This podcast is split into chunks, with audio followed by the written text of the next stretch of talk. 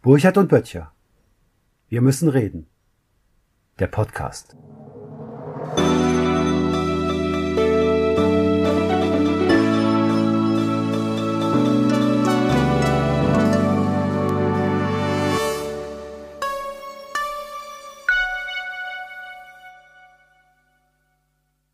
Hallo Matthias.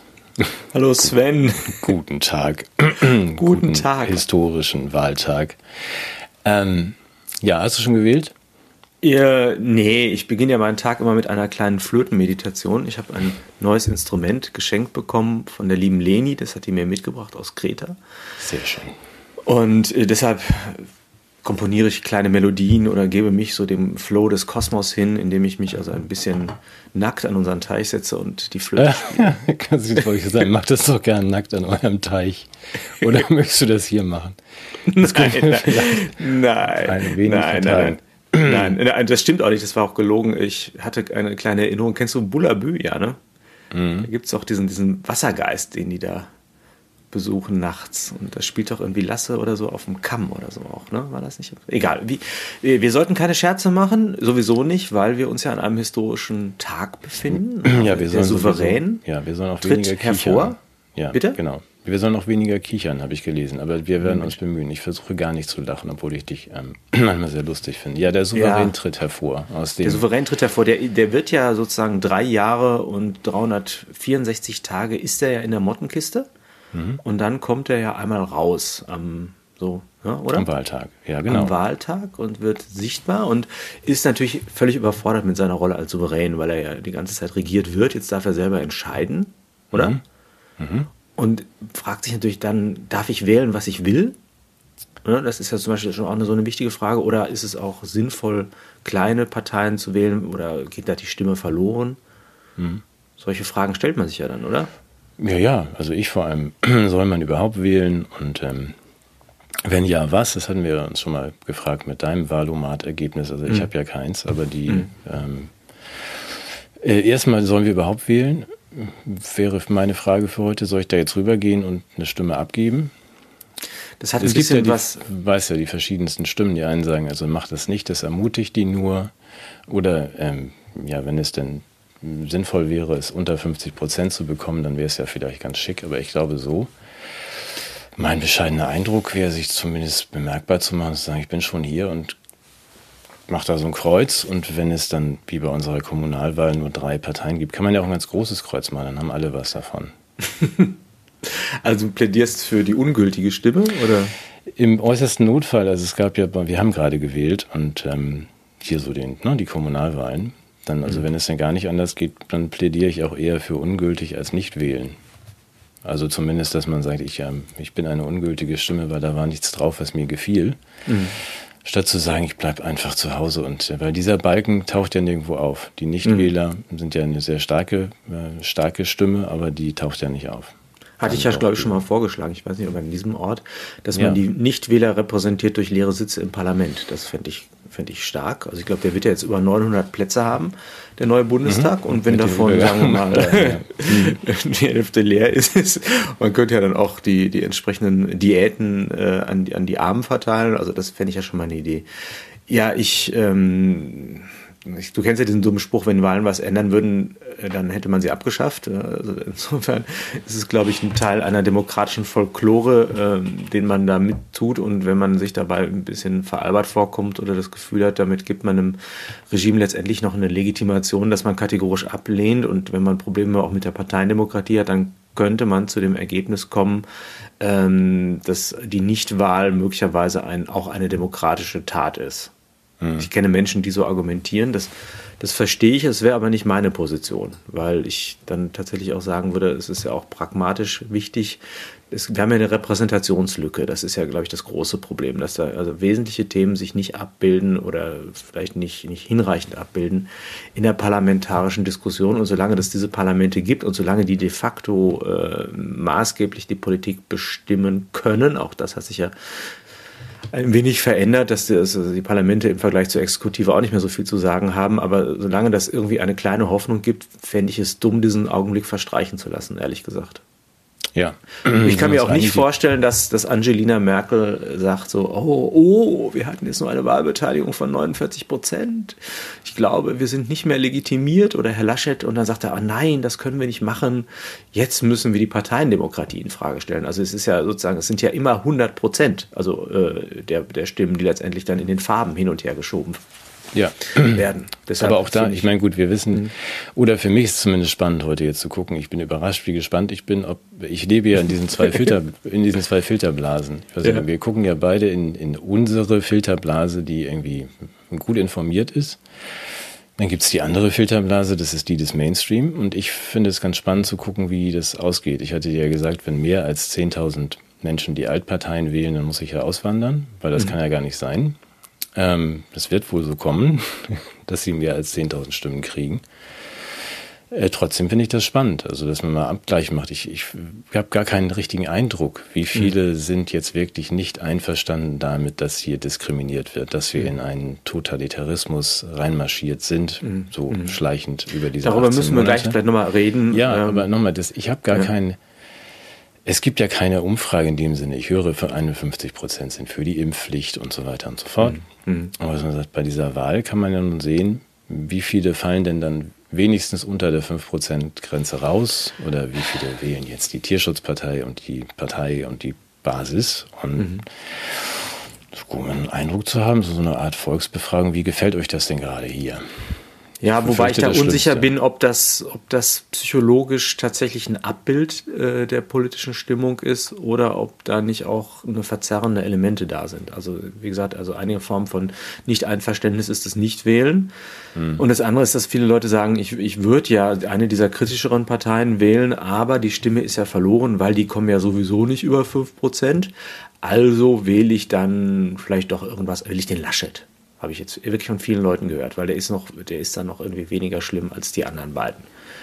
Kann ich nicht nachvollziehen. Ich kann auch ich auch überhaupt nee. nicht nachvollziehen, weil dieses Argument, meine Stimme fällt unter den Tisch, also dann, wenn ich das ernst nehmen würde, würde ich ja sagen, ich gucke in den Meinungsumfragen, wer die meisten Stimmen hat.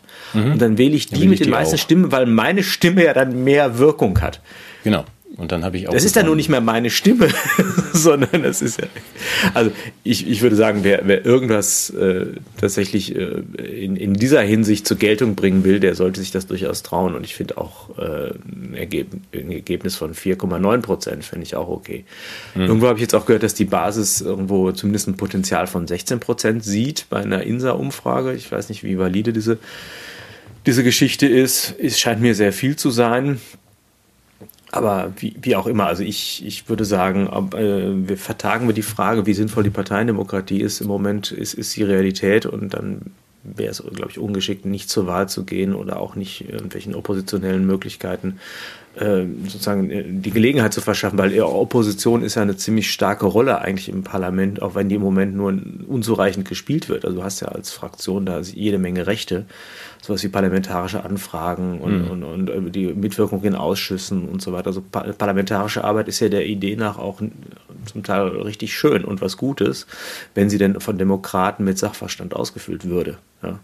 Aber wenn die Basis bei 16 Prozent landet, dann sind wir doch, das, ja gut, das wäre ja doch eindeutig Wahlmanipulation und das können die gar nicht, weil der Praktikant im Urlaub ist. Wie, wer macht Wahlmanipulation? Ja, wenn, wenn die Basis auf 16 Prozent kommt, dann hm. wissen wir doch, da der Praktikant Da hat jemand was geschummelt. Hm, ja, ja. Aber 15 Prozent, das sehen wir natürlich ein. Nein, ich, ich fände schon fünf sensationell. Ich glaube es auch nicht. Aber ich glaube, die Menschen haben es ja in der Hand. Die gucken das jetzt und. Ja, das, ja, das ist ja auch. aber die, ehrlich gesagt, überraschend. Ich, ich habe da keinen Vertrag mit irgendeiner Partei. Ich finde überhaupt erstmal wichtig, dass man da hingeht. Ja. Und in irgendeiner Form sich zum Ausdruck bringt. Und sei es in der Weise des Ungültigwählens, klar. Ja, aber was ich auch mir gestern zumindest aufgefallen ist, wir kriegen ja auf jeden Fall ein neues Ergebnis. Wir kriegen eine neue Kanzlerin. Ach, die Merkel macht es dann nicht weiter. nee. Und das ist.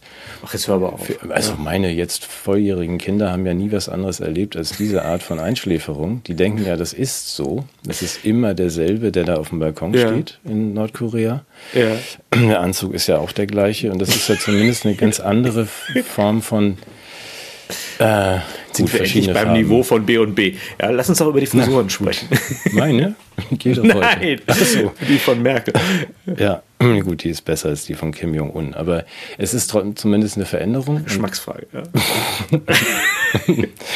es ist eine Veränderung, die die Kinder und, meine, und die Jugendlichen gar nicht kennen. Also das ist zumindest, äh, wer auch mhm. immer es jetzt wird, ob das jetzt Scholz machen muss oder Laschet. Ich finde es ja ganz geschickt, wenn Laschet verliert, weil dann hätte man ja in zwei, also der Scherbenhaufen, der jetzt da ist, den der Opposition oder den möglichst äh, rot-rot-grün zu überlassen, um dann in mhm. zwei Jahren bei den Neujahren zu sagen, er hätte doch gleich März wählen können. Also, taktisch ganz gut gebaut. Ach so. Von welchem Scherbenhaufen sprichst du denn jetzt? Wir sind, leben so. doch im besten Deutschland, das wir je hatten. Ach ja, und das stimmt. Einzige, was uns noch fehlt, sind subtilere Sprachregelungen und, äh, und 1G. mehr Fridays for Future, Future und 1G. Also, ja, okay. Gut, schön, dass wir darüber gesprochen haben. Die anderen ähm, Ja, das war jetzt nicht besonders tiefsinnig, aber, Nein, aber, ähm, aber Schleswig-Holstein weiß ja ein anderes ja. Wahlsystem und auch meine Vorstellung, die du auch kennst, dass wir das ähm, repräsentativ auswürfeln sollten, also die Parlamente, das können wir ja irgendwie mal bei Gelegenheit besprechen. Das halte ja. ich gar nicht für die besseren Ideen. Ja. Aber diesmal werden wir das wohl noch nicht abschaffen können. Nein, nein. Und äh, eigentlich hätten wir auch klügere Sachen noch zu dieser Wahl sagen können, aber ich will gar nicht. Ach, du willst nicht? Doch sag mal nee, was Kluges. nee, ich will das, ich finde das, äh, also ich finde das unendlich langweilig. Ich habe mir auch keine dieser Trielle angeguckt und ich, ich das, das, also ist mir meine Lebenszeit wirklich zu schade, jetzt irgendwie mir eine Meinung zu bilden, ob ich jetzt Laschet irgendwie hübscher finde als, ähm, wie heißt die von den Grünen nochmal? Habeck, ja. ne? Die, die Habeck, mhm. die Annalena. Anna, Anna Habeck, genau. Ja, die, ja. habe ich auch gesehen, da müsste ich aber auch gleich noch, finde, passt zwar gar nicht, aber ich sage es trotzdem mal. Ich habe ja. dann ganz kurz mal in eins dieser Trielle reingeguckt. Ach. Und zur Kenntnis genommen, dass irgendwie 10 Millionen Menschen sich jetzt freuen sollen über ein ähm, niedrig ähm, oder einen Mindestlohn von, ich glaube, demnächst 12 Euro, was ja ein gigantisches Geschenk ist. So habe ich das zumindest verstanden. Also hm. ich habe ja sowas gar nicht, Mindestlohn, ich habe gar keinen. Aber dass man sagt, diese Gruppe, also hm. die, diese Menschen, die höre ich dann und lese ich auch gelegentlich in meinem Mailfach oder auch bei hm. unseren Telegram-Kanälen. Und finde den Hinweis schon wichtig, dass es auch unter denen irgendwie durchaus reichlich Unzufriedenheit gibt. Und zwar nicht nur so eine, so eine hm. unreflektierte Unzufriedenheit, sondern eine echte, die auch sagen, wir würden auch gerne irgendwie eine andere Politik erleben. Wir würden auch gerne mhm uns irgendwie auch mal irgendwie äußern dürfen. Wir würden auch gerne mal auf die, würden sogar gerne mal nach Berlin fahren und irgendwie und, ne, ein Plakat hochhalten und sagen, es gefällt uns hier nicht. Die haben die Möglichkeit aber gar nicht. Mhm. Das heißt, hier ist ein, ist ein Ausgrenzen wirklich einer großen Gruppe der Bevölkerung, die einfach zwar dieses Kreuz noch machen können, aber die keine Stimme haben, mhm. weil sie sich nicht mal auf eine Demo bewegen können, selbst wenn man bei einer Demo nicht zusammengeschlagen würde, und sagen müsste, ja, wie soll ich denn da hinkommen? ja, wie soll ich denn da hinkommen? Ich habe hier irgendwie meine zwei Kinder und mhm. irgendwie die kann ich mhm. nirgendwo unterbringen und ähm, ich müsste dann in den Zug, darf ich eh nicht rein, müsste ich ein Auto mieten, kann ich nicht. So, das heißt, ich krieg gerade, ja, ich krieg gerade echt ein schlechtes Gewissen, Warum? weil das, wenn das stimmt und, und das stimmt natürlich, ehrlich gesagt, hatten wir da als Intellektuelle echt einen blinden Fleck. Ja, hm. Also wir fangen jetzt an zu nüllen, äh, 3G, ich darf nicht mehr mitmachen.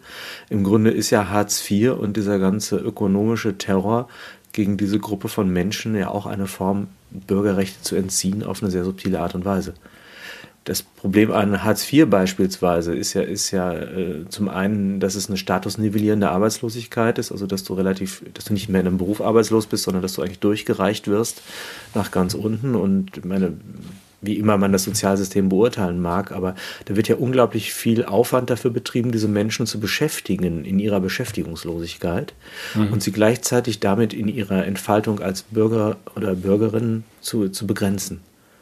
Und ähm, damit hat man sich natürlich sozusagen auf zweierlei Weise diese politische Unzufriedenheit auch sehr, sehr gut vom Hals geschafft. Ne? Mhm. Ja, also gut, ich, ich gehöre ja nicht zu den Intellektuellen. Ich habe das aber auch übersehen, zumindest die Dimension mhm. äh, dieses Problems. Und ich, wir erleben es ja jetzt auch, wenn man jetzt noch dann die, ähm, ja, also die Arbeitslosenhilfe und oder Hartz IV koppelt an, bist du geimpft oder nicht, dann haben wir ja noch die letzte Stufe erreicht. Mhm. Dieses ja, aber auch die, auch die Wahrnehmung von, von Tätigkeiten sind ja auch gekoppelt an bestimmte ne, Elemente. Es ist, es ist, da ist Gut, ich, bin, ich bin neu motiviert zu wählen, weil ich damit heute so viel ändern kann. Aber ich gehe da trotzdem hin. nee, es ist, es ist, es ist, es ist fürchterlich. Und ja gut, und wie schätzt du das ein? Was wäre unsere Aufgabe, um dem gerecht zu werden? Also wir, vielleicht, ich habe das immer tatsächlich so verstanden, dass, dass ähm, meine privilegierte Situation mich auch in die Verantwortung bringt, mitzusprechen für Menschen, denen die Gelegenheit dazu nicht gegeben ist. Ist ein bisschen verpönt als Paternalismus, glaube ich. Ne? So Fürsprache ist zumindest in linken Kreisen was ganz Schlimmes, ja, weil man ja Menschen damit entmündigt. Aber wenn, wenn, wenn, wenn niemand das zur Sprache bringt, dann bleibt es halt unerhört. Ja gut, das steht über unserem äh, Gespräch hier. Das war ja eigentlich ein persönlicher Ansatz. Wir müssen reden, also das ist ja das Einzige, was wir können. Ähm, mhm. wir, das heißt, wir könnten auch natürlich mit irgendwelchen gut gefüllten Flaschen auf irgendwas werfen. Äh, das ist aber ist ja nicht, nicht so unsere Stil. Art, genau. Nee. Das heißt, wir, ähm, wir sammeln, die Fragen tauchen ja auch gelegentlich in den Kommentaren auf, ob mhm. das denn reichen kann und soll. Mhm. Die Frage ist nur, was, was können wir im Moment anderes tun? Das, ich habe die Vorschläge zumindest gemacht, utopisch mhm. genug für einen Zeitpunkt X, sehe aber nicht, dass wir da schleichend jetzt oder mit, auch nicht mit Reden rüberkommen in eine neue Gesellschaft. Mhm. Dazu brauchen wir, fürchte ich, diesen Kollaps, den ich ja auch kommen sehe. Das müssen wir ja oder können wir gerne auch mal. Du, kennst ja das Buch, also du kennst wer, wenn nicht Bill, wer, wenn nicht wir. Du hältst es jetzt bitte nicht hoch, aber nein, also wir machen hier keine Werbung. Also einfach, nein, Utopien nein. zu entwickeln und zu sagen, ja. ich sehe ja. nicht, dass wir der Lösung irgendwelcher Probleme in den letzten anderthalb Jahren näher gekommen sind. Wir haben da was drüber gelegt, also so einen letzten Sargnagel, das ist jetzt Covid. Ja, ich glaube nicht, dass irgendein Problem, dass die Probleme kommen ja wieder oder sind weiterhin da. Wir haben 400 Trilliarden Schulden mehr. Wir haben kein Problem gelöst in dieser Zeit. Aber das Klima ist besser geworden. Durch die vielen E-Roller. Jetzt, jetzt raubt mir hier nicht die letzte Hoffnung.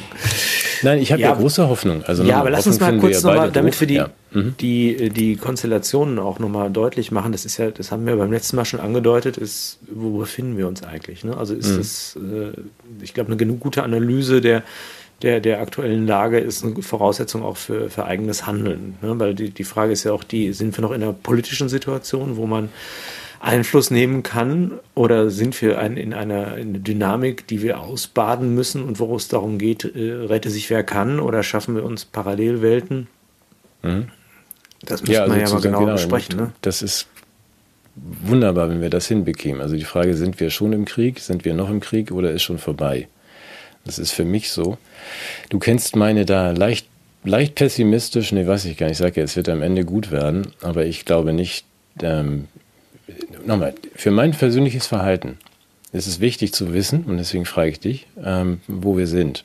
Wenn dieser Krieg schon verloren ist, und der Krieg, den führen wir nicht gegen Peter Tschentscher, wir, wir führen hier eine Auseinandersetzung mit sagen wir mal, anderen Kräften und Interessen. Und ich sehe da irgendwie weiterhin du weißt, wir dürfen die Suchmaschine nicht beim Namen nennen und auch das große Gesichtsbuch, aber dass man sagt, die, der ähm, Überwachungskapitalismus, mit Subow gesprochen, eigentlich unser äh, Gegenpart ist, und sagt, haben wir denn noch, haben wir noch eine Chance, das abzuwenden oder haben wir das schon verloren?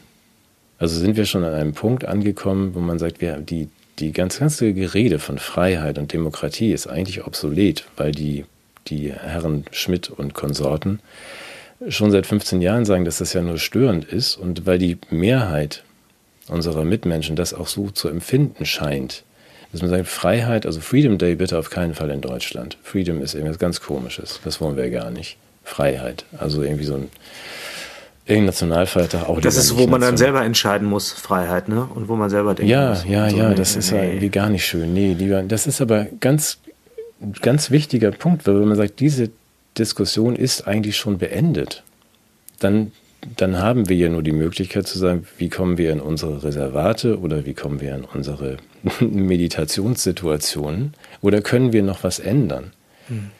Können wir äh, Freiheit, Demokratie, ob die jetzt jemand haben will oder nicht, können wir das noch wiederherstellen? Können wir überhaupt dieses Menschliche bewahren? Mhm. Das ist eine ernsthafte Frage. Wenn man das aufgibt und sagt, freie Entscheidung, Demokratie und so weiter, brauchen wir alles nicht. Wir brauchen auch keine Privatsphäre. Wollen wir nicht. Wir wollen, dass jemand für uns entscheidet. Dann heißt das für dich und mich ja was, was anderes, als wir haben noch Hoffnung, dass wir die Leute aufklären können über das, was um sie herum passiert. Mhm. Für mich ganz wichtig. Also bin ich mhm. noch äh, in der in Anführungsstrichen Kriegssituation oder bin ich, äh, ist das schon lange gelaufen, das, äh, das Spiel? Ja, wobei ich nochmal ein paar Kategorien vorschlagen möchte, um das etwas anders zu bezeichnen, aber das auf dasselbe hinauszugehen. Also für mich wäre nicht der Unterschied noch Krieg, sondern sind wir schon im Krieg. Also das, äh, der Gegenbegriff wäre das Politische. Politische wäre da, wo Menschen gemeinsam äh, über äh, das Gemeinwohl beraten und dabei als Bürgerinnen und Bürger in Erscheinung treten. Das wäre für mich die politische Situation. Und die ist geprägt durch das Prinzip der Freiheit. Ja, das ist das eine. Und da geht man natürlich um eine Freiheit interagiert mit der anderen und, und respektiert sie oder, oder, versucht sie zu überzeugen. Also das sind Situationen der Gestaltungsmacht de, der Menschen. So, die, ob die jemals überhaupt bestanden oder nur politische Fiktion war in der Nachkriegszeit, das ist nochmal eine ganz andere Frage. Aber ich habe Zeiten erlebt, in denen ich das Gefühl hatte, in anderer Weise Einfluss nehmen zu können auf öffentliche Diskurse oder auch das Gefühl, dass Menschen bestimmte Werte vor der Politik verteidigen, Privatsphäre. Also es gab die Volkszählung in den 80er Jahren, wo wir angeben sollten, wie mhm. groß unser Schlafzimmer ist und es sind Menschen reihenweise auf die Straßen gegangen. Ne? Das ist im Grunde eine Banalität. Ähm, nee, aber auch der Geist, ja, ja. Das, ja, und lass mich kurz eben die Kategorien ja, entfalten. Und ähm, der Geist des Krieges ist eigentlich der Geist der Gewalt. Und mhm. Gewalt, da denken wir bei Krieg erstmal an rollende Panzer, an, an blutende Menschen, an zerstörte Häuser. Aber das ist nur eine Form, in der sich Gewalt zeigt. Eine andere Form von Gewalt wäre einfach die, die Zerstörung der Freiheit durch sozialtechnologische Zugriffe. Also durch den Umgang mit Menschen, als wären sie Objekte der Steuerbarkeit. Und selbst wenn die das gern mit sich geschehen lassen, geben sie dabei ihre Würde ab. Hannah Arendt hat das schön unterschieden mit den Kategorien des Handelns. Das ist der Bereich der Politik. Da komme ich als Person zur Geltung in meiner Individualität und mit meiner Freiheit. Und die Kategorie des Herstellens ist eigentlich etwas, was Menschen gewalthaft mit der Natur tun. Also sie formen etwas, geben ihm eine Gestalt, äh, ohne da zu fragen, ist dir das recht? Also das Holz wird halt nicht um Einverständnis gefragt, bevor es zum Tisch oder zum Stuhl wird. Und genauso werden im, im Rahmen von gewalthaften technischen Zugriffen auch Bevölkerungen nicht gefragt, ob sie dieses oder jenes wollen oder nur dem Schein nachgefragt. So. Und Aber, ich glaube, dass wir ja. den Bereich der Freiheit schon lange vor Corona verlassen haben, dass wir schon einen sehr technokratischen Umgang mit der öffentlichen Meinung, mit unserer eigenen Lebensform gemacht haben, dass gerade die, diese, diese Digitalisierung ja, uns einerseits äh, sehr verführt hat im Hinblick auf das, was sie uns Gutes tun mag. Auf der anderen Seite hat sie uns abhängig gemacht, hat sie uns in dieses Kontrollregime geführt und sozusagen der, der, der Rubikon ist längst schon überschritten, der diese Grenze markiert hat. Also das, das ist der erste Punkt. Einmal, ja? genau, vor dem zweiten Punkt einmal, sonst vergesse ich das alles. Ähm, ja, bitte. Es ist aber doch so, dass dass das Zustimmung findet. Also gerade Volkszählung, da sind wir auf die Straße gegangen und so weiter. Jetzt machen wir das nicht mehr, im Gegenteil, sondern wir finden diese Vernichtung der Privatsphäre und Freiheit gut. Es ist ja nicht so, dass es äh, aufoktroyiert oder erzwungen wird. Die Menschen machen da ja mit. Ja, ja, klar. Also kann man das abkürzen und sagen, das, das war es, da liegt keiner mehr Wert drauf. Man kann sich ja auch ein Grundgesetz geben, in dem man sagt, Menschenwürde ist nicht so wichtig. Wenn die Mehrheit sagt, hm, streichen wir, wird es gestrichen. Das genau. ist ja der Punkt, an dem wir sind. Es ist ja nicht genau. so, dass ein Diktator uns vorschreibt, hier ist eure neue Nichtverfassung, sondern dass wir das alles wählen. Mhm. Also Ja, also man, man, könnte sich legitimiert fühlen mit dem Kram, wenn man das, äh, wenn man allein die, die Zustimmungswerte oder auch die ausbleibende, den ausbleibenden Widerspruch als äh, Zustimmung nehmen würde, ja, kann man sagen. Also das, das ist ja sowieso immer das, was ich auch an, Basisdemokratie äh, bedenklich finde, wenn sie nicht gut abgesichert ist, dass wir wahrscheinlich in den schlimmsten Phasen des Corona-Regimes härtere Maßnahmen bekommen hätten, wenn wir, wenn wir die, wenn wir die Mehrheit der Menschen gefragt hätten. Also ich glaube, dass, wir haben es ja an anderer Stelle, glaube ich, schon mal gesagt, die, die Demokratie ist eine voraussetzungsreiche Staatsform. Sie braucht den urteilsfähigen, mündigen Bürger, der auch mhm. qualifizierte Entscheidungen trifft und nicht nach Lust und Laune irgendwelchen äh, propagandistischen Vorschlägen hinterherläuft oder, oder seiner Bequemlichkeit entspricht. Also das ist äh, schon eine Neigung der Demokratie zu ihrer eigenen Selbstabschaffung, die man daran erkennen kann. Ja, also haben wir in dem Sinne keine. Demo ist eine Pseudodemokratie. Also da müssten wir jetzt eine Stunde drüber reden, was denn Demokratie überhaupt heißt. Ich habe auch von unseren lieben Freund Gunnar gelernt, dass es ja totalitäre und libertäre und so weiter Demokratiemodelle. Ich bin ja bei Aristoteles sitzen geblieben, weil mir das irgendwie so schön einfach erscheint, mhm. dass nur der Bürger ähm, wählen mhm. darf und der Bürger Athens ist irgendwo der, der besitzt, also 10 Prozent der Bevölkerung. Danach hätten wir ja immer noch so weitgehend demokratische Verhältnisse. Mhm keine Tja. Tyrannei, oder? Ja. Also ich habe hier eine schöne Liste, die würde ich gerne mal mit dir durchgehen, die uns vielleicht helfen kann, das zu diagnostizieren, wo wir uns gerade befinden, äh, im Hinblick auch auf den Zustand der eigenen Maßstäbe, die wir an unsere eigene Demokratie anlegen. Also ich würde als Referenzpunkt jetzt mal das Grundgesetz nehmen, so dem Geist und der Idee nach. Das was? Das, äh, dieses, ich weiß nicht, ob du das ja, erkennst. Spaß. Ja. ja. ich erinnere mich. Ja. ja, äh, das ist ja, und die ist eine Liste von dem, von dem tanzenden Kollegen, den ich, den Jürgen Bandelt, und der, der hat diktatorische, totalitäre und faschistische Züge in unserer Zeit entdeckt. Und äh, würde ich dich mal fragen, ob du da zustimmen könntest. Also, ja. ähm, also als Züge von Totalitarismus hat er äh, Regime der Sprachkontrolle. Mhm. Kommt mir jetzt nicht unbedingt unbekannt vor. Gerade. Nee, ne? Mhm. Ja. Dann hat er eine Homogenisierung der Massenmedien, der Internetportale und ähm, ja. Und sowas der Kommunikation. Wäre ja, ja, auch sowas. ein Kriterium. ja. Hm, okay. Mhm. Ja. Du meinst, Politisch Löschung, Löschung von eine Million Videos auf YouTube wäre dann irgendwie so ein Kriterium. Ich weiß nicht. Politisch gesteuertes Expertentum statt sich frei entfaltender Wissenschaft. Mhm. Machen wir auch einen Haken, ja. Mhm. Kulturelle Krise, Cancel Culture, Kitsch zur Einhegung des Denkens.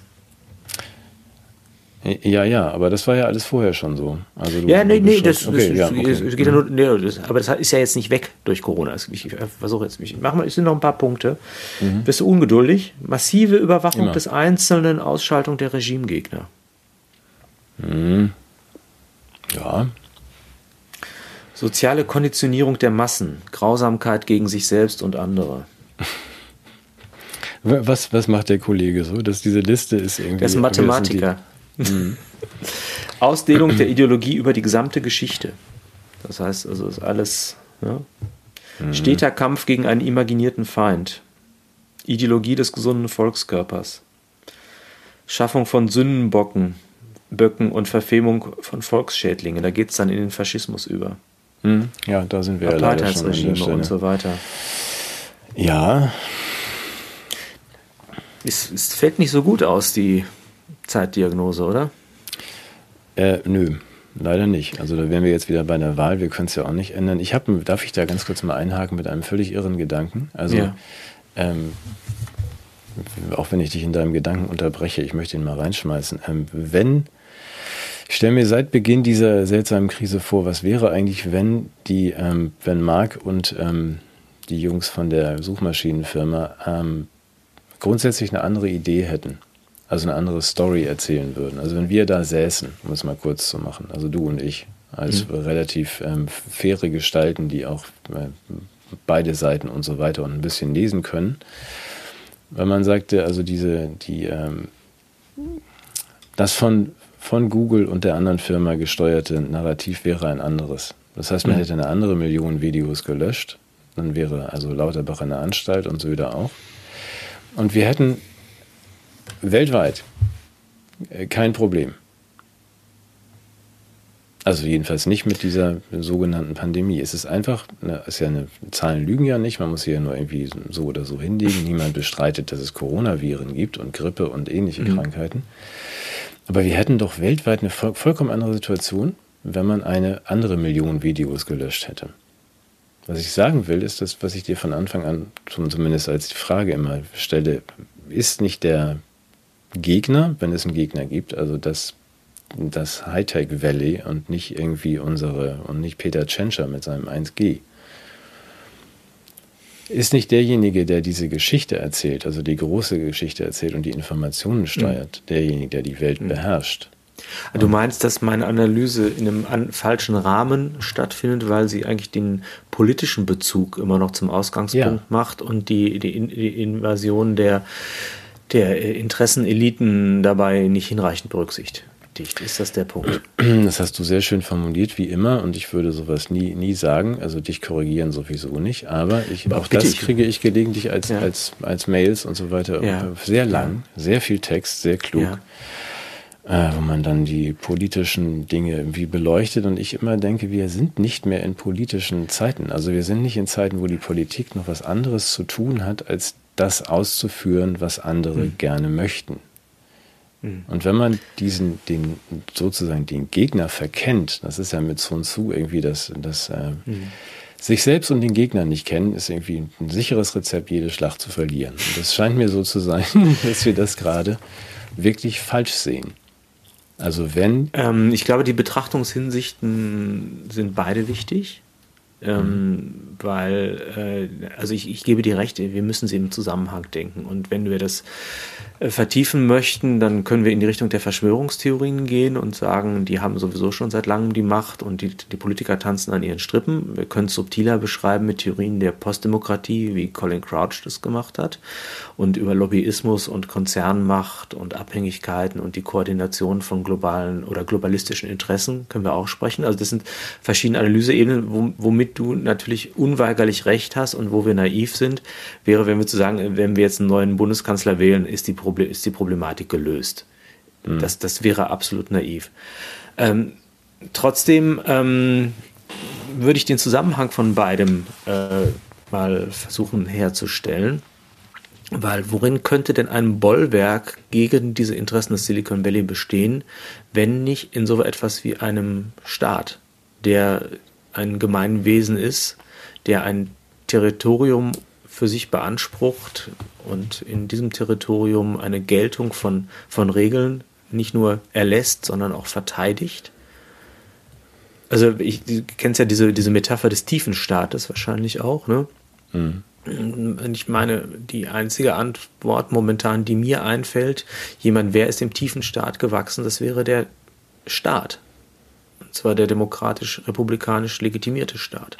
Aber dann beißt sich die Katze in den Schwanz, entschuldige, oder als Frage formuliert, mhm. wenn die, ähm, der Souverän, also wir sprechen ja über die Wahl, der Bürger mhm. manipuliert ist, genau. Äh, genau das zu wählen, was du, deswegen meine ich, das ist ja so ein Spiel über zwei Ecken. Du sagst mhm. ja, der Staat, also ein geeigneter Staat, der die Interessen, die tatsächlichen Interessen eines demokratisch befähigten Bürgers vertritt. Ein wunderbares Bollwerk gegen diese Gegenseite. Aber wenn du sagst, der Bürger selbst ist ja gesteuert von den Herrschaften, gegen die du diesen Staat positionieren möchtest. Mhm. Ja, ich weiß, dann ist, dann, dann ist das unterlaufen. Dann ist es ja, ein genau. Problem, kannst du sagen, oder auch zu spät. Ja, da sind wir wieder an dem Punkt, ist der Krieg, ist der Krieg schon verloren, unserer. Ja, und ähm, ich, darf ich den einen Gedanken trotzdem noch zu Ende führen? Immer. Also wir haben, wir ja. können ja, der, der Krieg findet ja auf zwei Ebenen statt, wenn du so möchtest. Du hast sowas wie eine, eine ähm, dir irgendwie zur Mitbestimmung vorgegaukelte politische Situation in einem Staat, der aber nicht unbedingt deine Interessen vertritt und du hast eine äh, keiner Wahl verpflichteten Konzernelite irgendwie im Silicon Valley, die, die ihre eigene politische oder ökonomische Agenda durchführen. Ne? So. Das, mhm. das sind ja die beiden Handlungsorte, die du hast. Und du hast eine Bevölkerung, die zum Spielball von medialer Manipulation geworden ist. Das, das ist unsere Analyse bisher, oder? Ich widerspreche dir nicht direkt, ja. Nee, sag mal weiter. du wartest noch auf den Punkt, an dem du widersprechen ja, genau. kannst. So. ja. ja. dann ähm, kann man jetzt doch auf allen drei Ebenen resignativ feststellen, es ist zu spät. Mhm. Die Bevölkerung ist gehirngewaschen. Angeblich nur wir sind die Klugen, wir haben es durchschaut. Das ist auch eine Frage, ob wir uns damit wohlfühlen, das so zu sehen. Vielleicht sind wir auch selber noch immer auf dem Weg der Aufklärung. Dann haben wir sagen, die politischen Institutionen sind selber ähm, vom, von der demokratischen Illusion in einen eher, eher autoritären Stil übergegangen. Das kann man auch feststellen. Und die mhm. großen Akteure global werden sich sowieso nicht davon ablenken lassen, dass ein paar Ameisen jetzt hier aus der Reihe tanzen, oder? Mhm. Ja. So, das heißt, wir können hinter allen drei Punkten einen Haken machen. Taugt nichts.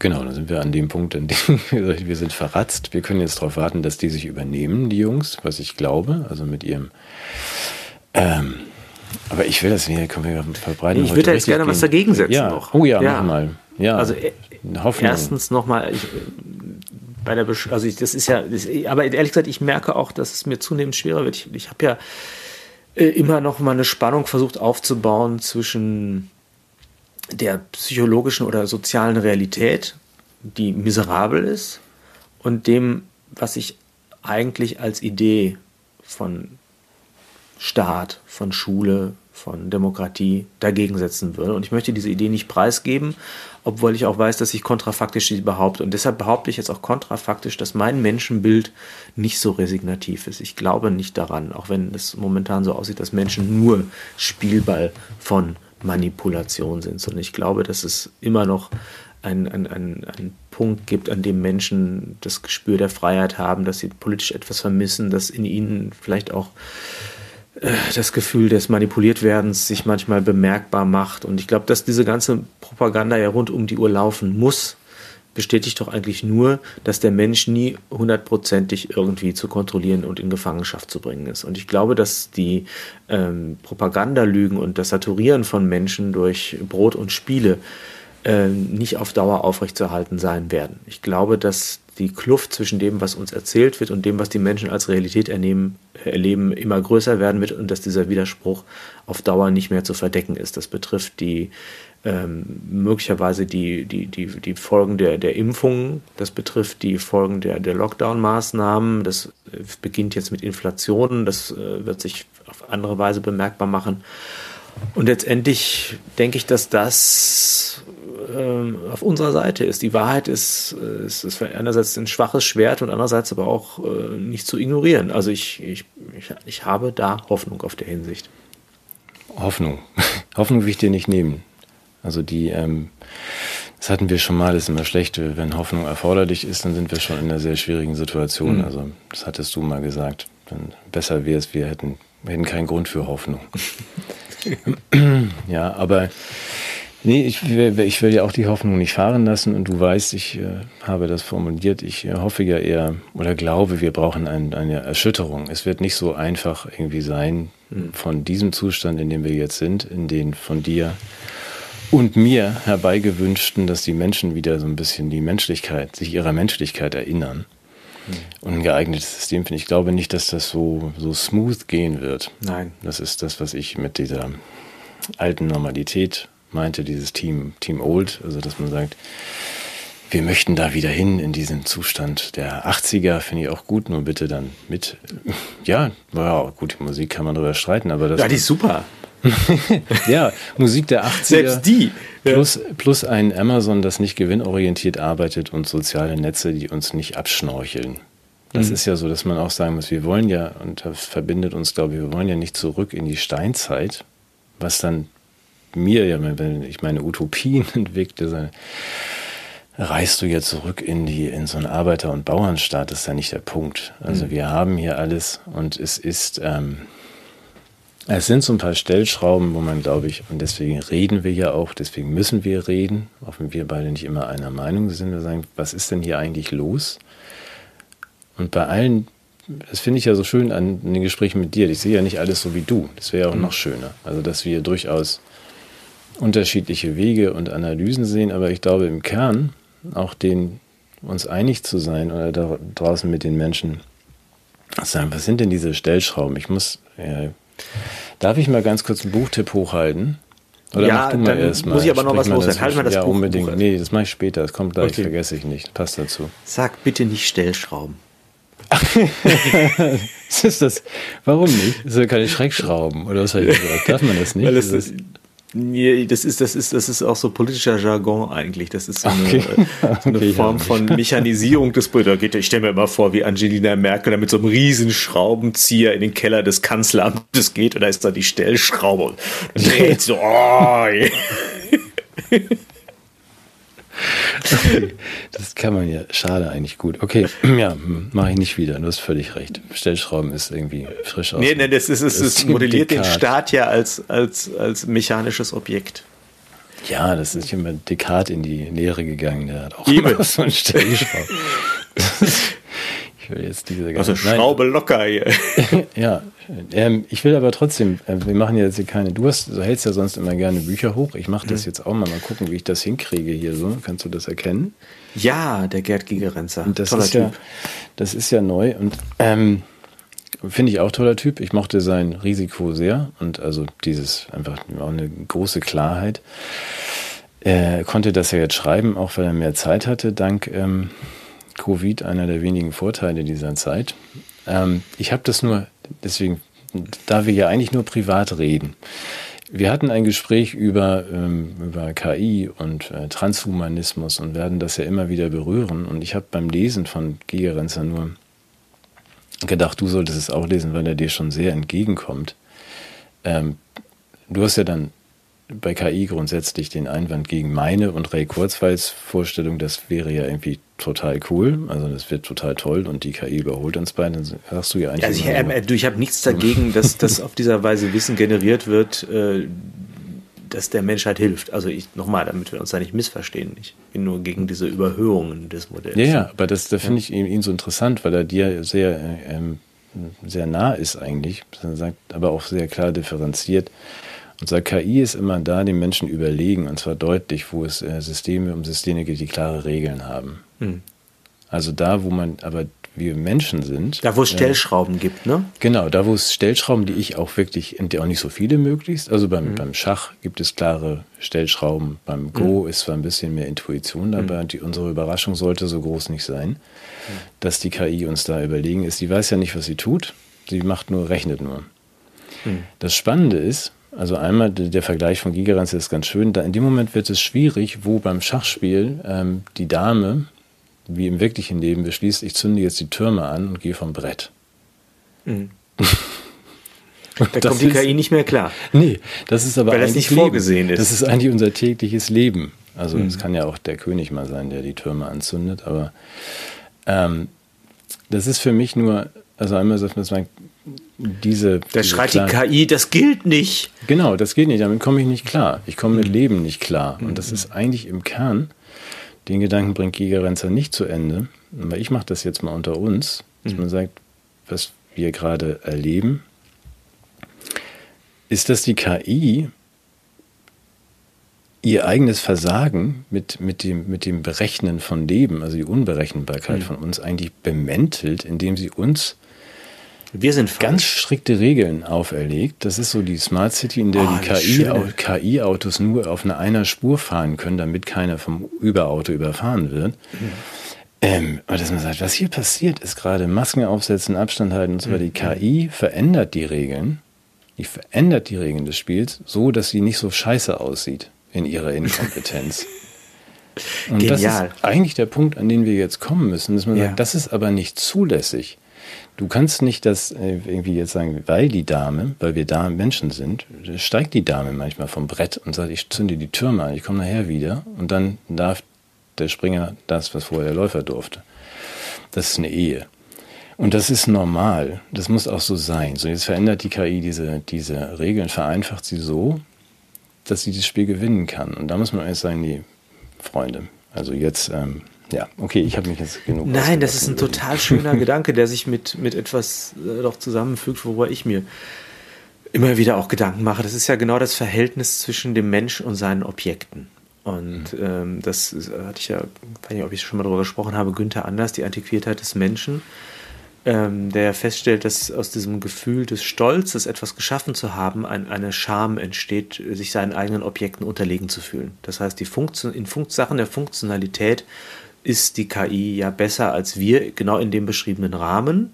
Wir haben mhm. andere Stärken, die wir aber eher als Schwächen, weil sie uns unkalkulierbar und zum, zum Risiko macht, äh, deshalb auch, auch nicht besonders anerkennen.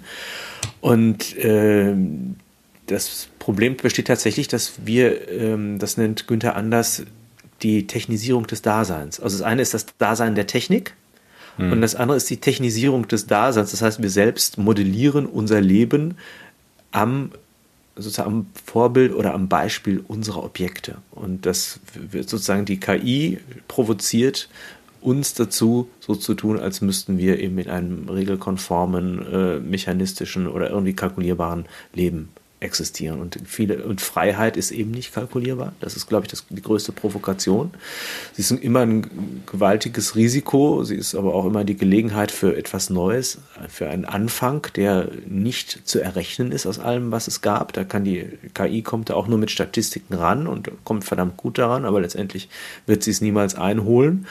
Und deshalb besteht die einzige Chance darin, das Moment der Freiheit durch Regulation so weit wie möglich zu tilgen.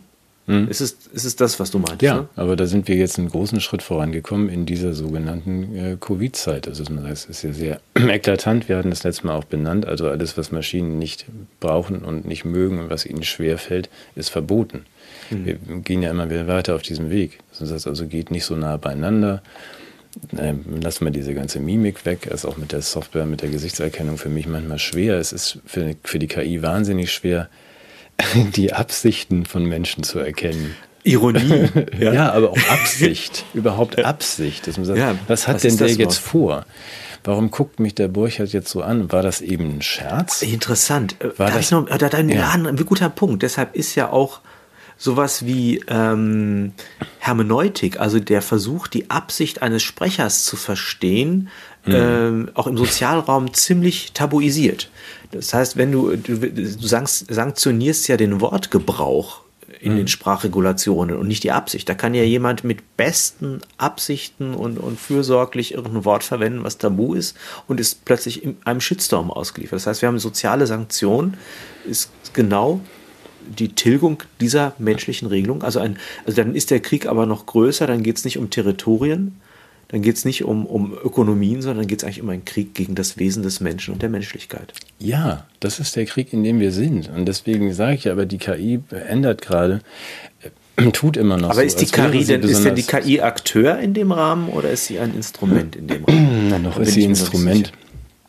Das ist ja noch Instrument. Also so kann man natürlich, wenn man diese Regeln durchsetzt oder diese Vereinfachung der Regeln und dieses berechenbar machen. Wir sind in logischer mhm. Folge von Bruttoinlandsprodukten, alles, was man nicht mit Geldwert beziffern kann, ist nichts wert. Sind wir jetzt angekommen in dieser anderen Kästchenwelt. Aber jetzt ist wirklich ein, ein Quantensprung förmlich, dass man sagt, jetzt verändert die KI dermaßen die Wirklichkeit, damit sie zu ihrer eigenen Unfähigkeit passt und damit sie das berechnen kann, er sagt, nein, Freunde, jetzt ist Feierabend, das ist wirklich nicht mehr lustig. Also, dass wir uns jetzt irgendwie. Legitimes Leben ist nur noch KI-konformes Leben. Ja, wir, dem Wage dich nicht so Minecraft, eigenen Verstandes. Köpfe, damit ja. man irgendwie uns auch besser irgendwie, und da ist auch keine Regung mehr drin. Nochmal, ich habe das schon früher, ich bin ja zufällig auch noch Übersetzer. Ich habe schon vor 20 Jahren gesagt, mich ersetzt so schnell keiner und auch nicht in 100 Jahren, weil niemand, keine Maschine kann die Marx Brothers übersetzen. Mhm. Und daran wird sich auch nicht viel ändern, weil das keine Übersetzung ist. Das heißt, es setzt einen solchen äh, so ein gigantisches Wissen nicht nur über Quellsprache und Zielsprache voraus, sondern ich muss eigentlich eine Welt neu erfinden. Ich muss dann Absicht verstehen und mhm. um einen Karlauer zu übersetzen. Es ist äh, nicht einfach oder es ist fast unmöglich. Das, das kann eine Maschine. Aber das ist doch einfacher, den Karlauer zu verbieten, finde ich. Ja, eben. Das meine so ich. Das ist die wir, Veränderung der die Regeln. hier so, ja, so doofe also, Witze machen, so hier mit, mit Flöte und so. Ja, das ist, das, aber das, das, das also ich verkläre jetzt die Flöte zum Anti-KI- Symbol, weil das ist, das ist eben auch intellektuell. Ich mache, ich spinne den Faden mal weiter. So dieser Satz, wage dich nicht deines Verstandes, ohne die Anleitung einer KI zu bedienen. ja, ja, aber gut, dann fordere ich jetzt im Gegenzug ähm, Karlauern als Schulfach ab der zweiten Klasse, weil ich das habe ich mit meinen Kindern sehr früh trainiert. Man ja. schaut dann sehr hinter die Begriffe und wittert in allem einen ja. guten Scherz. Ähm, ja. Apropos Karlauern, ich habe äh, hab noch ja. was vorbereitet für dich. ich muss aber trotzdem den einen. Ja, okay. Ah, nee, dann bring erst den Gedanken zu Ende. Komm. Äh, ich finde, ah, du hast was vorbereitet. Ich will nur für den Gigarenzer-Gedanken noch, weil der ja, da also sehr in meiner, in meiner ähm, Linie ist und ich das liebe, weil ich das auch die ganze Zeit sage. Also, das ist ganz einfach. Wenn wir an den Punkt kommen, dass wir sagen, nein, wir möchten bitte nicht mehr irgendwie abgeschnorchelt und abgehört werden. Wir möchten Facebook mhm. behalten, aber unsere Daten nicht mehr abgeben. Ein ganz einfacher Schritt. Das ist auch für Gigarenzer auf diesen 400 Seiten die Lösung für alles, dass man einfach sagt, hört damit auf, wir bezahlen jetzt dafür, aber ihr erhebt unsere Daten nicht mehr. Also dieses äh, Modell, Geschäftsmodell von, vom Valley ist damit vorbei. Die Firmen wären danach nicht mehr sonderlich viel wert. Sie würden trotzdem noch funktionieren und zwar sehr gut. Mhm. Aber die Entscheidung liegt einfach beim, beim Menschen, dass man sagt, meine Privatsphäre, mein nicht berechnet werden den ganzen Tag, mal nicht vorhergesagt werden, kein grüner Covid-Pass und so weiter ist mir was wert. Mhm. Ich weiß, er, erkenne auf der anderen Seite an, da ist eine Leistung, da arbeitet jemand dafür, bezahle ich einen Eben. Dollar im Monat. Mhm. Und dieses, aber da weist Gigerenzer eben auch frustriert daraufhin, dass dieses Privatsphärenparadox ist ja erforscht. Ist 83 Prozent der Menschen auf der Welt sagen, dass ich habe Angst, dass meine Privatsphäre pulverisiert wird durch diese ganzen Dinge, die passieren. Und 75 Prozent sind nicht bereit, dafür auch nur einen Cent zu bezahlen, dass es nicht so ist. Mhm. Mhm. Das tun wir uns dann jetzt mal unter das Kopfkissen, aber das ist die entscheidende nee, Frage. Ich einen schönen Gedanken. Wollen wir dann nicht vielleicht einen Euro bezahlen im Monat oder weniger für die Wir kaufen Leistung? uns unsere Freiheit zurück. Ich glaube, das ist entscheidend. Ich habe nichts gegen. Ja, äh, äh nee, ja, würde ich auch sagen. Nee, also genau. Also erstmal finde ich das, warum soll ich für eine Leistung nicht zahlen? Also auch, das gilt auch für uns für Journalismus. Die Qualität des Journalismus ist ja nicht gestiegen seit der, der Internetzeit und der freien Verfügbarkeit. Ja, weil das möglicherweise gesagt, ja. Geld kostet. Menschen, ja, das, also Menschen wie wir, das hier ehrenamtlich machen und hochwertigen Content Woche für Woche liefern. Das ist das eine. Wir, wir schenken das ja gewissermaßen der Menschheit, aber es gibt eben Menschen, die müssen davon leben, dass sie journalistisch arbeiten und das, ist, das, das kostet Geld. Und Menschen, die sich beklagen, dass die Qualität des Journalismus ablehnt und gleichzeitig nicht bereit sind, dafür zu zahlen, geraten in einen Widerspruch oder? Mhm. Das ist ja eine ähnliche Figur, deshalb, das würde ich sehr bejahen. Trotzdem würde ich sagen, ähm, dass wir die, die, die Frage nach Freiheitsrechten nicht allein zu einem Marktproblem machen dürfen, ne? also zu einer Frage einer ökonomischen Entscheidung, sondern es ist eben auch ein politisches Problem. Bist du wieder beim Problem, ja, ja. wenn man die Freiheit erstmal haben wollen, ja. Du hast, wenn man die erstmal haben wollte, aber das hm. passt jetzt trotzdem zu, zu dem, was ich für dich vorbereitet habe. ja, ja, ich weiß. Ja, okay. Wir haben uns, ja, nee, du hast mich ja letztes Mal so ein bisschen auflaufen lassen mit dieser Geschichte rote Ampel und so. Und ich habe mir mhm. was überlegt, wie ich, wie ich das ein bisschen kontern kann dir gegenüber. Und zwar, Straßenverkehr ist ja dein Thema, wie ich weiß. Ähm, wie hältst du es eigentlich mit der Einhaltung von Geschwindigkeiten so? Also grundsätzlich oder was meinst du persönlich? Ist, nimmst du das auch so als Vorschlag oder, oder hältst du dich da sehr genau dran? Also ich versuche jetzt gerade herauszufinden. Nee, oder, nee, oder wenn ich jetzt fragen, wenn, also, du, du kennst bestimmt einen Freund, der schon mal zu schnell gefahren ist, oder? Ja, ich, ich frage, du fragst für einen Freund, ja, oder fragst ja. mich für, ja, ich bin auch mal, ja gut, ich bin auch schon mal zu schnell gefahren und nehme das irgendwie auch als Vorschlag. Nee, das ist eine ganz schlechte Antwort. Worauf möchtest du denn hinaus? Ob ich ja, das, das möchtest du jetzt gerne wissen. Genau, es ja. gibt ja Möglichkeiten, wie man diese Geschwindigkeitsüberschreitungen auch sanktioniert. Ne? Das ist ja auch. Ja, ich ist mir äh, sehr bewusst. also ich gestehe, ich hatte auch mal einen Punkt. Habe ich das erzählt, wie ich meinen Punkt bekommen habe? Bin auch zu schnell gefahren, aber zu ich sech, gelaufen wahrscheinlich. Sech, nein, nein, nein, ich bin zu schnell. Aber das war, als Gutenberg gerade seine Doktorarbeit gefälscht hat.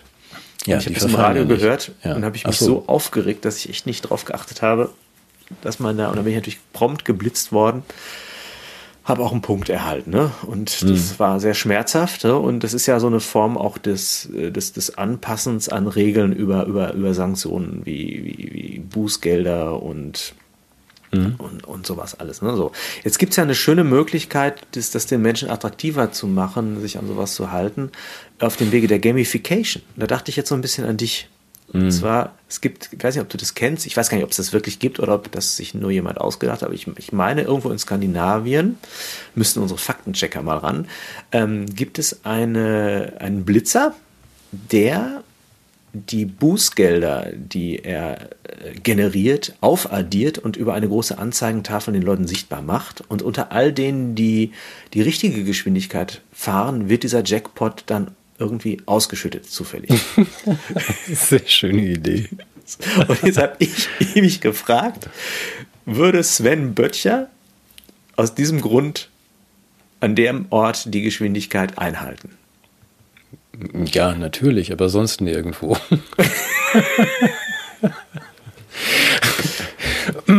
Nein, aber das ist eine sehr schöne Idee. Also, Findest ähm, du die wirklich? Ich finde die ganz schrecklich. Ich finde find die, ja, warum? Ja. Also, weil du das. Ich sag erstmal, warum Game, du die schön Gamification findest. der genau. Gesellschaft genau. grundsätzlich genau. doof findest. Ja, genau. das habe ich befürchtet. Mhm. Ja. Weil es ist ja.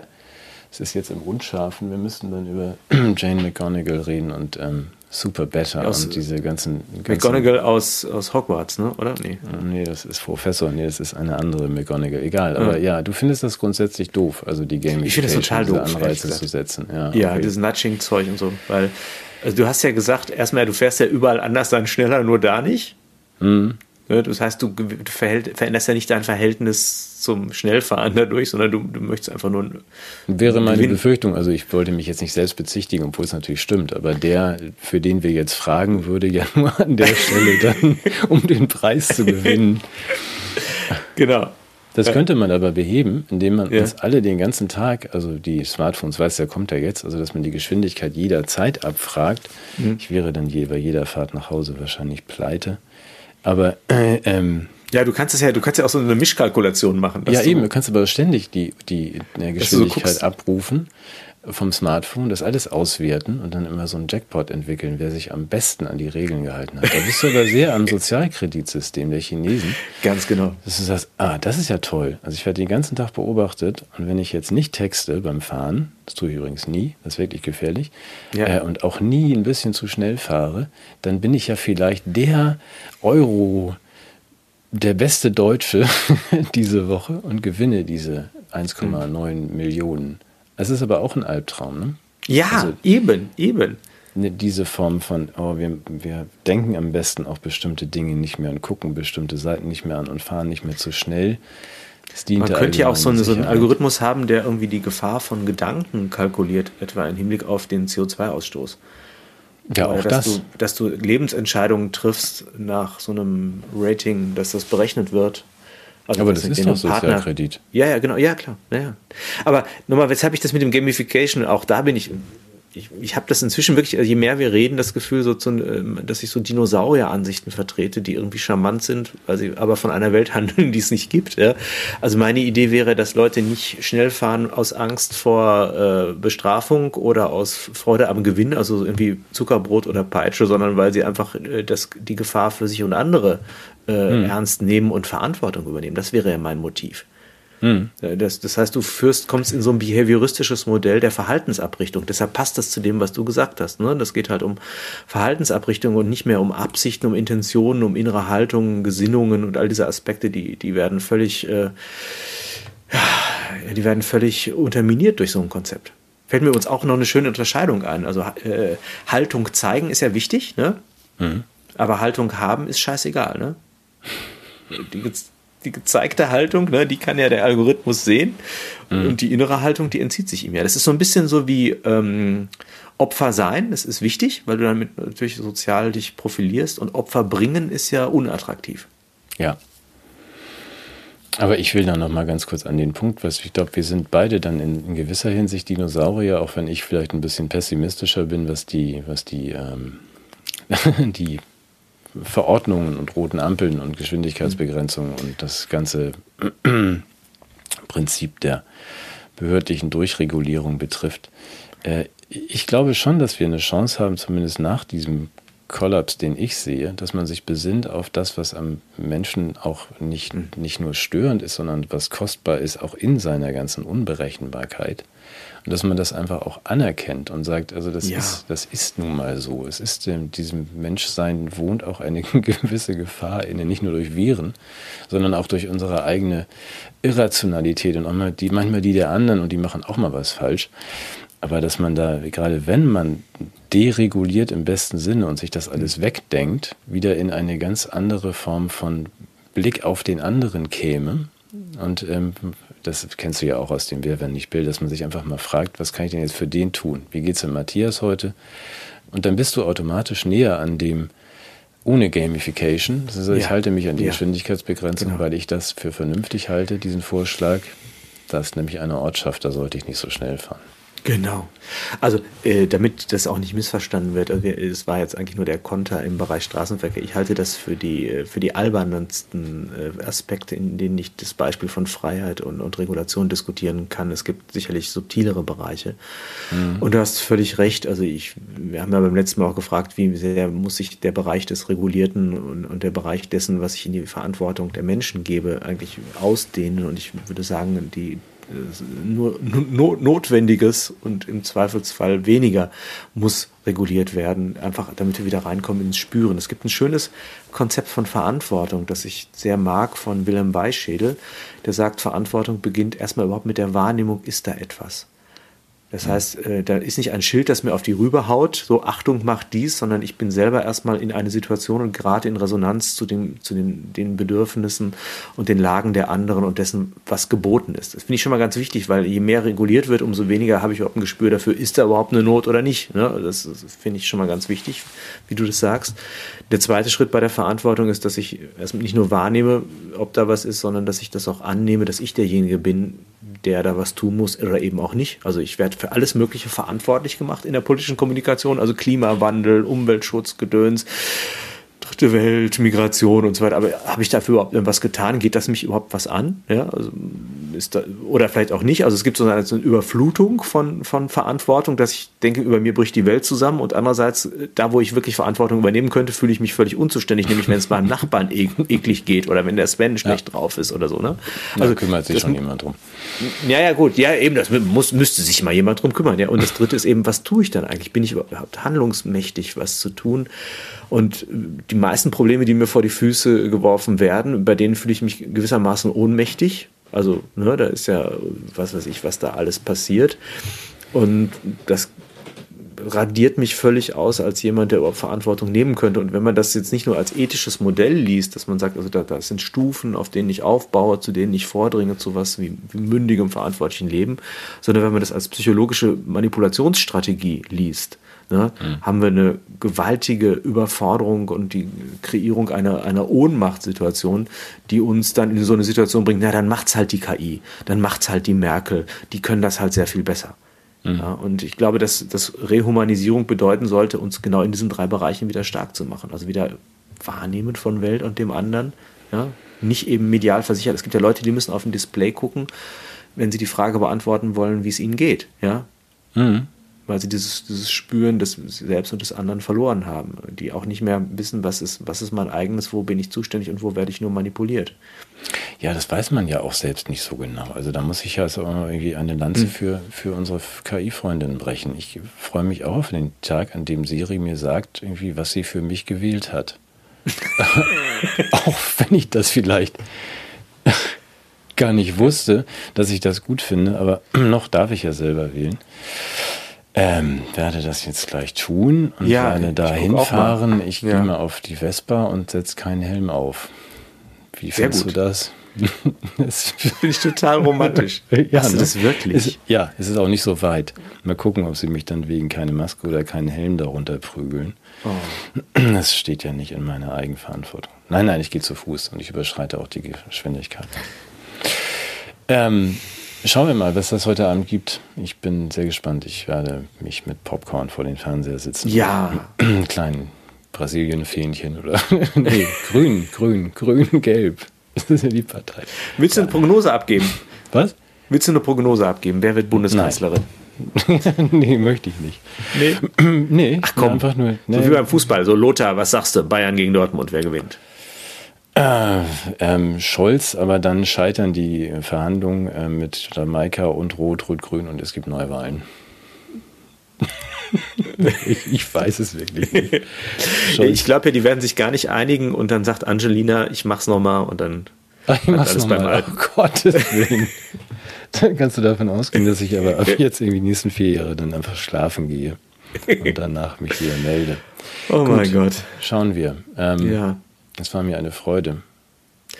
Ich wollte noch was Schönes sagen. Darf ich eins noch loswerden? Unbedingt. Also Immer zum einen äh, ja. kann man natürlich auch unseren Kanal abonnieren, das ist das andere. Und dann hat, haben wir es gar nicht geschafft, darüber zu sprechen, wie man vermeidet, wahnsinnig zu werden. Und dann würde ich beim nächsten Mal am Wahltag, ja, ja. Okay. beim nächsten Mal möchte ich auf etwas Wunderschönes, was äh, dank meiner und der Mithilfe vieler anderer wirklich geworden ist, hinweisen, nämlich die Hannah Arendt Akademie. Oh, das ja. ist ein Ort, an dem die Kinder und Jugendlichen der Menschen, die oder auch die selber Probleme haben mit 3G und deshalb nicht in Bildungsinstitutionen unterkommen, einen Ort finden, an dem sie akademisches Leben kennenlernen werden mit vielen, vielen prominenten Lehrkräften und dazu würde ich gerne noch mehr sagen. Es ist so eine Art Studium Generale in einer Online-Universität der Hannah Arendt Akademie, die im in der zweiten Oktoberhälfte, vielleicht auch erst Ende Oktober starten wird und bis Februar also perfekte Bildungskonstellationen anbieten wird. Nachdenklichkeit, freie Lehre, freier Geist, freie Rede. mit tollen Inhalten. Also das, dazu werde ich beim nächsten Mal noch ein bisschen was sagen. Ich bitte darum, aber ich habe das, hm. du hast das ja schon angedeutet vorher. Ich muss jetzt doch nachfragen. Also für die Menschen, die uns noch zuhören, es gibt noch, noch keine ähm, Website, es gibt aber die Akademie und äh, ja. hilf mir, weil ich es auch nicht weiß. Ich die Website, stehe, die kommt. Also was, ich kann da nicht hingehen, Tage ich, bin schon, ich bin schon genau. fertig mit der Ausbildung. Also ich, für mich ist das nichts mhm. sondern das ist durchaus gemeint für Menschen, die noch in dem normalen, Anführungsstrichen, Schul- und Lehr- und Universitätsbetrieb, nein, Schulbetrieb oder auch für Studenten. Dann sagen, nehmen wir uns jetzt mal richtig doch noch einen Moment Zeit. Ja, macht also, den, Anlass ist tatsächlich PS. der, dass ja. viele, ja genau, die, die anderen, die jetzt können ja raus schon, ne, das ist jetzt ein Postskriptum, also ganz konkret, ich weiß es von meiner Tochter, die ja Abitur gemacht hat und irgendwie jetzt sich völlig verunsichert fühlt, eine, Studienentscheidung zu treffen und andererseits auch in diese Bahnen nicht hineinkommt, weil sie eben äh, die Voraussetzungen nicht erfüllen kann und möchte. Mhm und dann auch nicht in einem System anfangen möchte, dass, dass sie mit so einer ja, Ablehnung zunächst mal konfrontiert. Und das ist mehreren Eltern so gegangen und wir haben gesagt, wir müssen jetzt für unsere Kinder was auf die Beine stellen, was ihnen äh, eine Möglichkeit gibt. Mit diesem halben Jahr, vielleicht ist ja dann die Pandemie auch vorbei, oder werden wir auch sehen, zumindest irgendwas Sinnvolles anzufangen, auch wenn sie in die normalen Institutionen sich nicht wohlfühlen oder dort nicht unterkommen. Mhm. Und was erstmal so als Schnapsidee begonnen hat, hat sich jetzt manifestiert in diesem Verein Hannah Arendt Akademie. Und ähm, was wir aufbauen wollen, ist ein Studium Generale mit wirklich tollen, tollen Dozenten. Ich will auch keine Namen nennen, aber wir haben Zusagen von sehr bedeutenden äh, Personen des, des, öffentlichen Lebens im, im Rahmen auch der Corona-Kritik, die aus dem akademischen Raum kommen und dort sagen, ich stelle ehrenamtlich vielleicht ein Seminar zur Verfügung, eine Vorlesung und äh, dadurch wird ein schönes Programm entstehen. Und was es wirklich auch schön ist und deshalb bist du auch herzlich eingeladen. Es wird wahrscheinlich jeden Mittwoch eine Ringvorlesung geben, die nicht nur für die jungen Menschen da ist, die dort äh, dann diese, diese Gelegenheit bekommen, also übrigens auch wirklich weitgehend kostenfrei. Und in dieser Ringvorlesung möchten wir die Hannah Arendt Akademie der Öffentlichkeit präsentieren mit tollen Rednern jeden Mittwochabend im Stream und dann auch nachher verfügbar und natürlich werden dann auch politische Fragen gestellt und das könnte, das könnte was ganz Tolles werden. Und weil das aber jetzt gerade noch so auf der Kippe steht oder auch erst im Wachsen begriffen ist, kann ich noch nichts Definitives sagen, möchte nur darauf hinweisen vor allem auch mit einem Punkt, äh, es gibt vielleicht unter den Zuschauern Leute, die, deren Kinder in ähnlichen Situationen sind, die jetzt Entscheidungen treffen müssen, was mache ich im nächsten halben Jahr und wenn die sich jetzt auch mal bei mir melden würden und sagen, ich, wir haben da Interesse, ähm, wären wir auch sicher, dass es da, also das Angebot ist großartig, aber ist die Nachfrage auch da? Das ist für uns gerade so ein Punkt. Ähm, ja, du, die Nachfrage, ich, ich warne davor, weil wir haben es ja, du hast es ja jetzt kommuniziert. Mhm. Äh, ich finde das großartig. Ich denke, der Bedarf ist groß, gerade irgendwie für dieses halbe Jahr. Das habe ich jetzt verstanden. Und ähm, solltest du jetzt da irgendeine E-Mail-Adresse angeben, hast du viel zu tun in den nächsten Tagen. Das wollte die ich kommt auf die Homepage, also es, es wird, die, die, die, die es noch nicht gibt. Nein, nein, okay. dieser genau Hannah Arendt Akademie, die wird aber in den nächsten Tagen loslegen und äh, ja, das wäre toll. Das wäre toll. Und das, was, was mir auch wichtig wäre, ist, wir, wir machen uns da echt eine Schweinearbeit gerade und äh, wenn dann auch die Leute, die sich dafür entscheiden, das mit einer Ernsthaftigkeit betreiben würden. Also ich glaube, wenn wir jetzt ein Schweinegeld dafür nehmen, dann würden die Leute es ernst nehmen. Wir haben uns ganz bewusst entschieden, dass äh, gerade um auch Menschen zu erreichen, die sich das normalerweise dann nicht leisten können, äh, dass dann mindestens der Dank der Menschen darin besteht, dass es angenommen wird und dass es mit einer Gewissenhaftigkeit auch betrieben wird. Also dass die, die Leute jetzt nicht nur die ersten Wochen dabei sind, sondern dass die wirklich auch ähm, jede Veranstaltung mit Aufmerksamkeit und Engagement begleiten. Das wäre mein Wunsch. Gut, ich verspreche diesmal die Fleißarbeit zu machen. Wir haben nach unserer Sendung irgendwann heute Nachmittag und sonst spätestens morgen früh auch die Links. Und wenn es schon einen Link zu Hannah Arendt gibt, sonst auf Baby Talk oder auf mhm. einem unserer Kanäle, werden wir euch, euch da draußen auf dem Laufenden halten.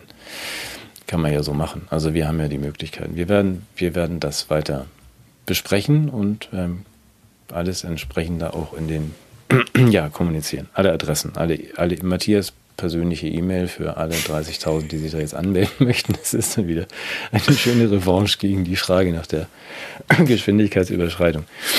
Das kann ich ja mal einrichten. nein, nein, Dank, machen wir. Lieber machen wir. Gerne. So, jetzt gehen wir wählen. Ähm, es ähm, war mir eine große Freude.